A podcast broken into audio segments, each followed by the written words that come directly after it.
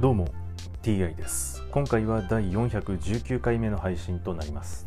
テーマは引き続き新約聖書の紹介です。早速いきましょう。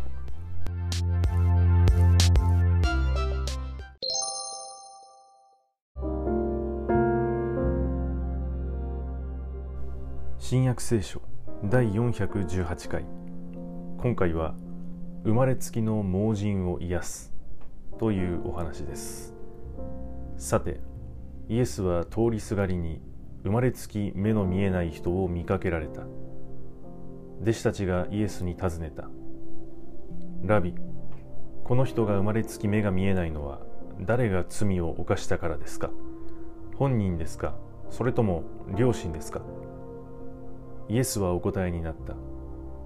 本人が罪を犯したからでも両親が罪を犯したからでもない。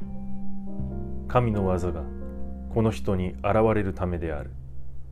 私たちは私をお使わしになった方の技をまだ日のあるうちに行わねばならない。誰も働くことのできない夜が来る。私は世にいる間世の光である。こう言ってからイエスは地面に唾をし唾で土をこねてその人の目にお塗りになった。そしてシロアム使わされたものという意味。の池に行って洗いなさいと言われた。そこで彼は行って洗い目が見えるようになって帰ってきた。近所の人々や彼が物乞いであったのを前に見ていた人々がこれは座って物乞いをしていた人ではないかと言った。その人だ。という者もいればいや違う。似ているだけだ。という者もいた。本人は私がそうなのです。と言った。そこで人々がではお前の目はどのようにして開いたのか。と言うと彼は答えた。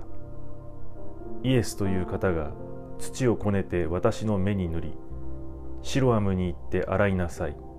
と言われました。そこで行って洗ったら見えるようになったのです。人々はその人はどこにいるのかと言うと彼は知りませんと言った。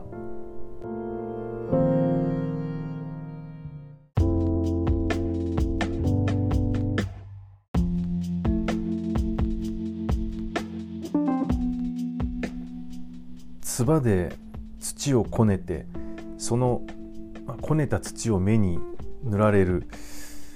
かなりちょっと嫌ですよね。はい普通に考えて、えー、イエスであれば別の方法でも盲人を癒して目を見えるようにできたのではないかとも思えてしまいます。はい今回はこれで以上です。また次回もどうぞよろしくお願いいたします。それでは。